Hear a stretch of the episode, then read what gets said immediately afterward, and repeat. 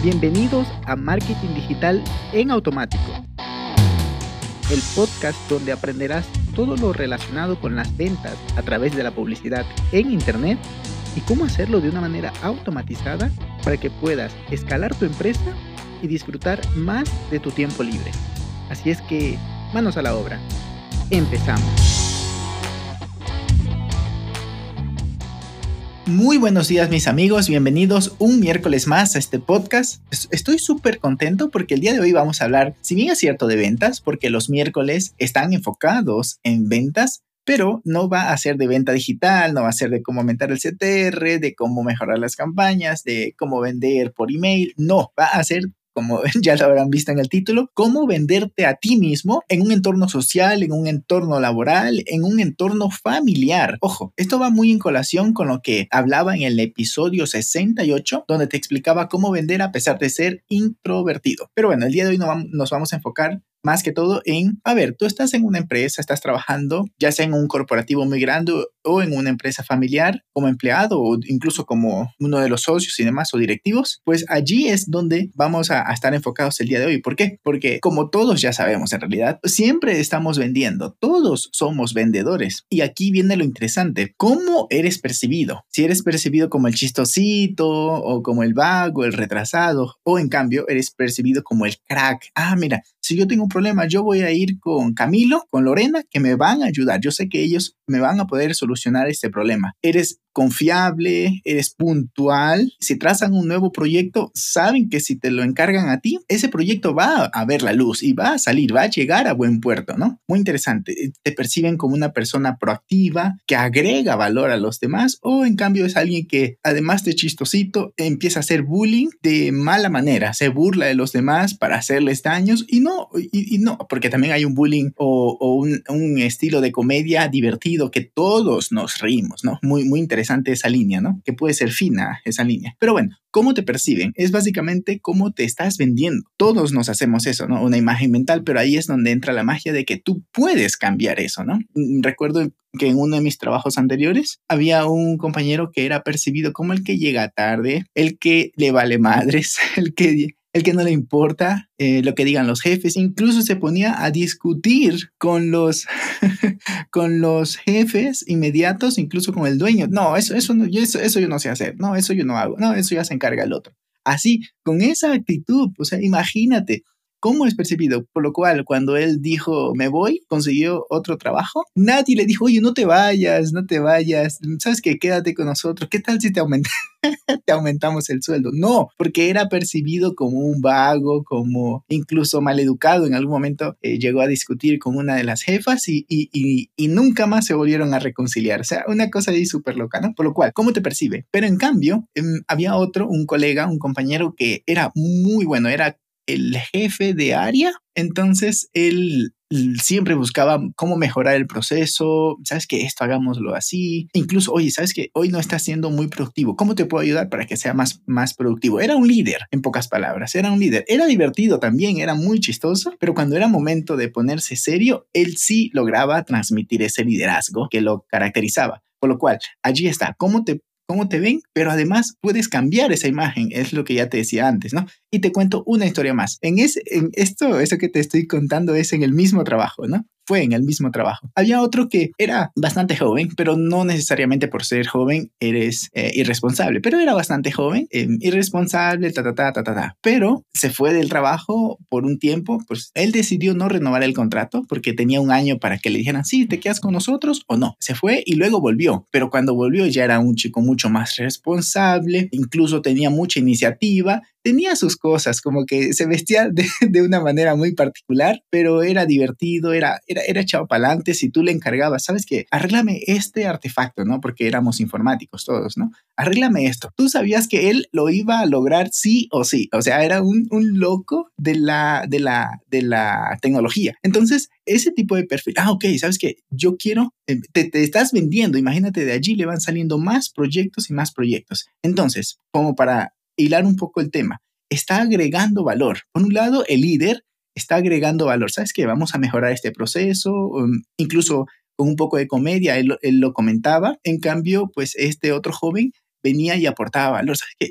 yo te lo arreglo. Ah, tienes una MacBook Pro, aquí trabajamos con Windows, no pasa nada, yo sí sé arreglarlo, te arreglo, te ayudo, venga ya. Incluso era era muy, de, muy proactivo en muchas cosas, ¿no? Entonces ahí está. Pero, ¿qué es lo que pasa? Que a veces no se planea. Te he contado historias de éxito, pero también otra que no era de éxito, ¿no? La de el, este joven que nada, le vale madre, llega tarde, incluso pues ni siquiera da justificativos ni nada, este, no ha planificado su ascenso en el caso que lo quiera. Ojo, que habrán personas que no lo quieran, pero una, una de, las ideas que te quiero compartir el día de hoy es que debes de planificarlo. Sabes que yo estoy aquí, mm, voy a estar dos años en esta, en este en este puesto, pero quiero luego pasar a ese siguiente puesto. Ok, no es como que de un día para otro voy a ir al dueño o al jefe de área y le voy a decir, o al gerente general, le voy a decir, ¿sabes qué? Quiero que me, que me promuevas a, director regional o algo así, ¿no? Lo que, lo que corresponda. Mm, pues no, no es así. En, una, en un entorno corporativo tú tienes que ir ganándote puntos previamente.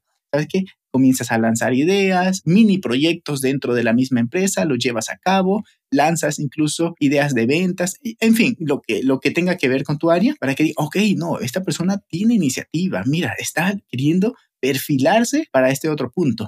Ojo, aquí me acordé de lo que dice el libro de la ciencia de hacerse rico, que dice que si tu el dueño de la empresa te ve que allí funcionas muy bien, probablemente no te quiera promover porque ves que ve que allí funciona muy bien en el puesto que estás. Pero si tú haces acciones y, y promueves proyecto en un nivel superior al que estás, entonces allí es donde puedes lograr un ascenso. Estoy hablando un poquito para empleados, pero en el caso de que ya directamente tu, tu jefe no te quiere dar esa promoción, pues directamente pues llegará el momento en que tengas que renunciar y comenzar tu propio proyecto.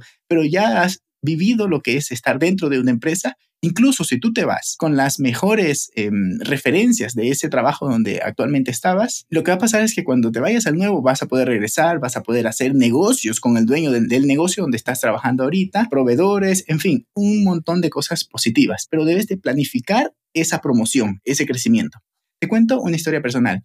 Yo cuando me fui de casa, me fui a otra ciudad y me fui con la idea de que iba a trabajar unos tres o cinco años para luego iniciar mi propio negocio y mi propia aventura empresarial e incluso viajar por el mundo. Es algo que pues con la bendición de Dios y mucho esfuerzo lo he logrado y con, pues además con muchas alegrías, lo he logrado, pero en mi mente estaba, yo no quiero escalar, mira qué interesante, en mi mente estaba, yo no quiero escalar, voy a dar lo máximo de mí en este puesto, voy a llegar muy puntual, empezábamos a, la, a, la, a, la a las ocho y media de la mañana, yo llegaba a siete y media, siete y cuarenta y me ponía a avanzar cositas, alguna cosa. Incluso algunos clientes llegaban antes de la hora, yo ya los estaba atendiendo y así.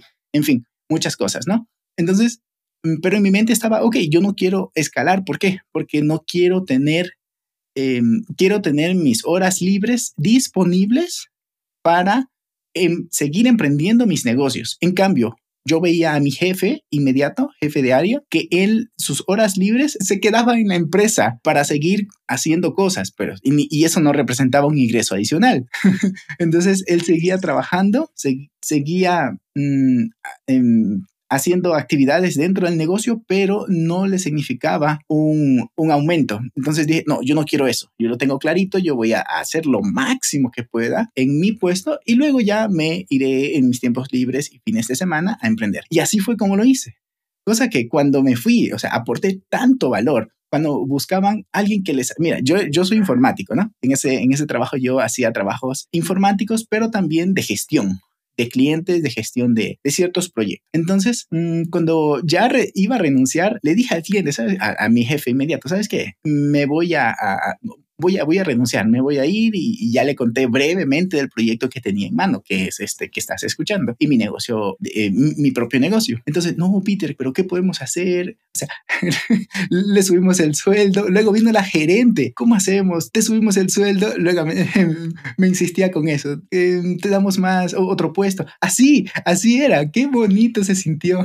pero les dije, no, o sea, mi sueño ya está desde hace muchos años, incluso más de cinco años lo tenía visualizado pero pues me tomó tres años, ocho meses en ese trabajo, que fue el tiempo que trabajé allí, el poder renunciar y dedicarme a mis propios negocios. Incluso me dijeron, o sea, ¿sabes qué, Peter? Porque además de lo que yo hacía informático, también era muy bueno, y soy muy bueno, escribiendo copy para correos, correos persuasivos. A ver, allá no le decíamos copy, pero como yo ya me dedicaba al marketing, ya sabía que era copy y había estudiado mucho copy, aunque no me dedico directamente al copy, pero cuando hago automatizaciones, allí le damos los lineamientos de una estrategia digital completa, global, le decimos al cliente, ¿sabes qué?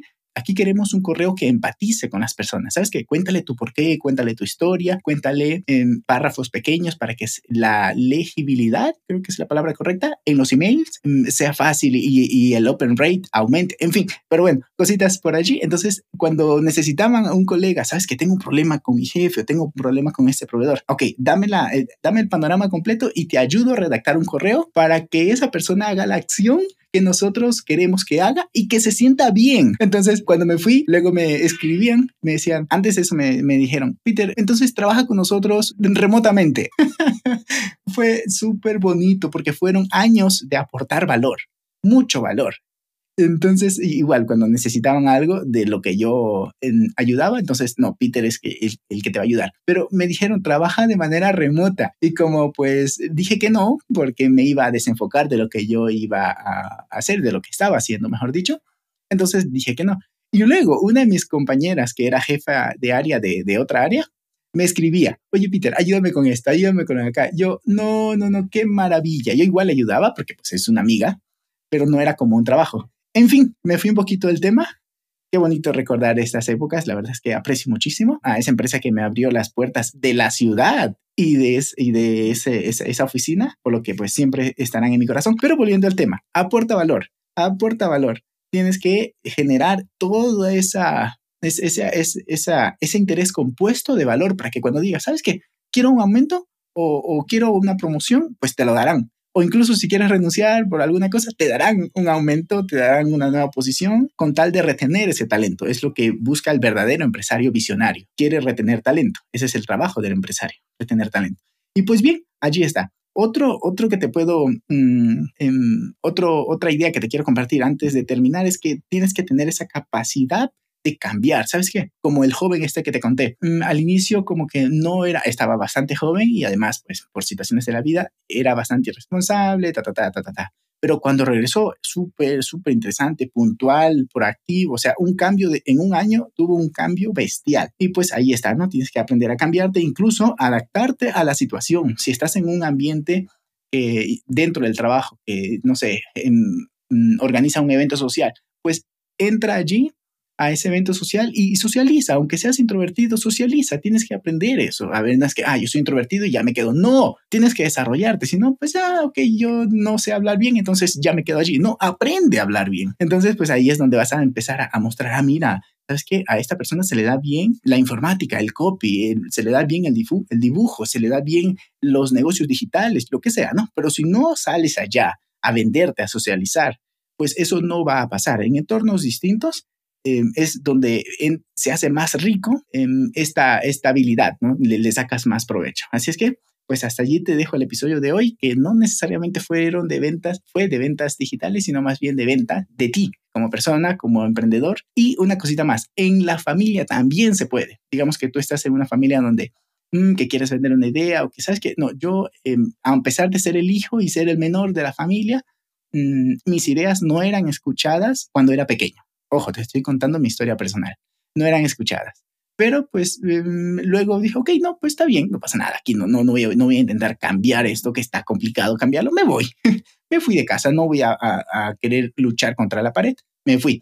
Y em, forjé mi propio camino y lo sigo forjando. A ver, no, no es que haya llegado a algún lugar, ni mucho menos, pero pues em, dije, aquí no va a pasar. Luego, cuando volví a casa, fue interesante porque platicábamos y es como que, ah, mira, pues em, ya tenemos otro punto de vista, ya puedo aportar por, por esa, es, ese crecimiento que tuve de manera individual. O sea que, pues allí está otra, otra manera más de vender. Llegas y luego aportas ideas, luego pues sacas temas sobre la mesa, pues eh, habían temas complicaditos en mi familia. A ver, nada del otro mundo, nada súper complicado, pero cosas que todas las familias tenemos, ¿no?